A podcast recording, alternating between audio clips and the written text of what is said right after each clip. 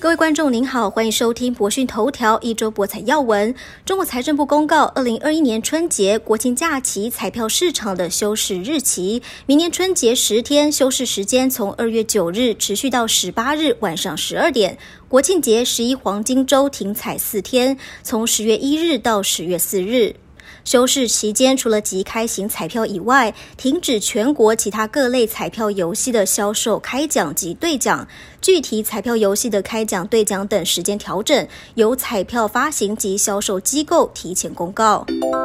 澳门今年十月赌收在十一黄金周加持下有不错的成绩，但进入以往淡季十一月，赌收小幅下跌百分之七点一，来到六十七点四八亿澳门元。市场依然憧憬整体赌收逐步回升。十一月，博彩中介人在澳门经营贵宾厅的转码数四百三十二亿元，收益十亿元，按月下跌百分之三十七点五。可见十一月贵宾厅收入有一定程度的下滑，其中德进流失的生意比广东少，收益排行上升到第二。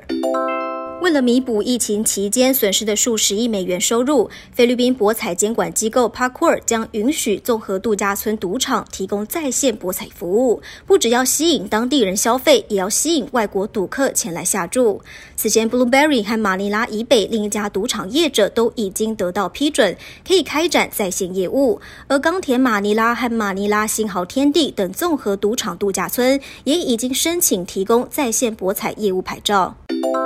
菲律宾不久前爆出 POGO 大撤离，但最新劳工数据显示，前三季获得就业许可证的外国人还比去年同期出现增长，而且其中百分之八十一是发给中国公民。对此，菲律宾劳工部助理部长解释，大部分的许可证确实是限制令实施前几个月申请，限制令实施后才批准。另外，根据游戏监管机构的数据，POGO 其实没有完全离开菲律宾。截至十一月，五十五家有牌照的 POGO 经营者当中，已经有三十六家被允许恢复营运。新加坡十二月二十八日起进入解封前的防疫第三阶段，而这组号码一二二八竟然成了万字票的幸运数字，刺激买气望到封牌。熟悉万字票行情的人透露，一二二八数字本身就漂亮，容易受青睐，加上解封议题，瞬间窜成红字，并不稀奇。他进一步透露，一些小资本的地下庄家遇到某一组数字过热情况，可能也会提前拒绝收注，因为如果开奖结果真的是一二二八，可能出现赔不足的情况。日本横滨市政府日前就综合度假村的开发再次向市议会提交一份实施政策草案，内容强调 IR 将成为疫情后旅游经济的催化剂，有助于振兴当地旅游业复苏，并预料在未来五到十年内开业。同时透露，最初想参加竞投的七间博彩企业中，只有五间参与了从十月开始的最新听证会。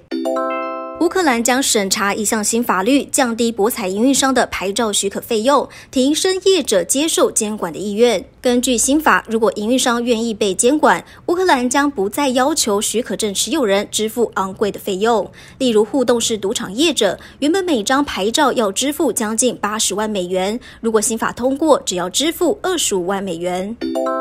英国博彩监管越来越严格，许多业者因此考虑到其他地区申请牌照。最近，位在加勒比海南端的库拉索再度成了在线博彩业者眼中的理想目的地。事实上，在线博彩也是库拉索经济的重要支柱，当地提供的有利税收持续吸引游戏营运商前来。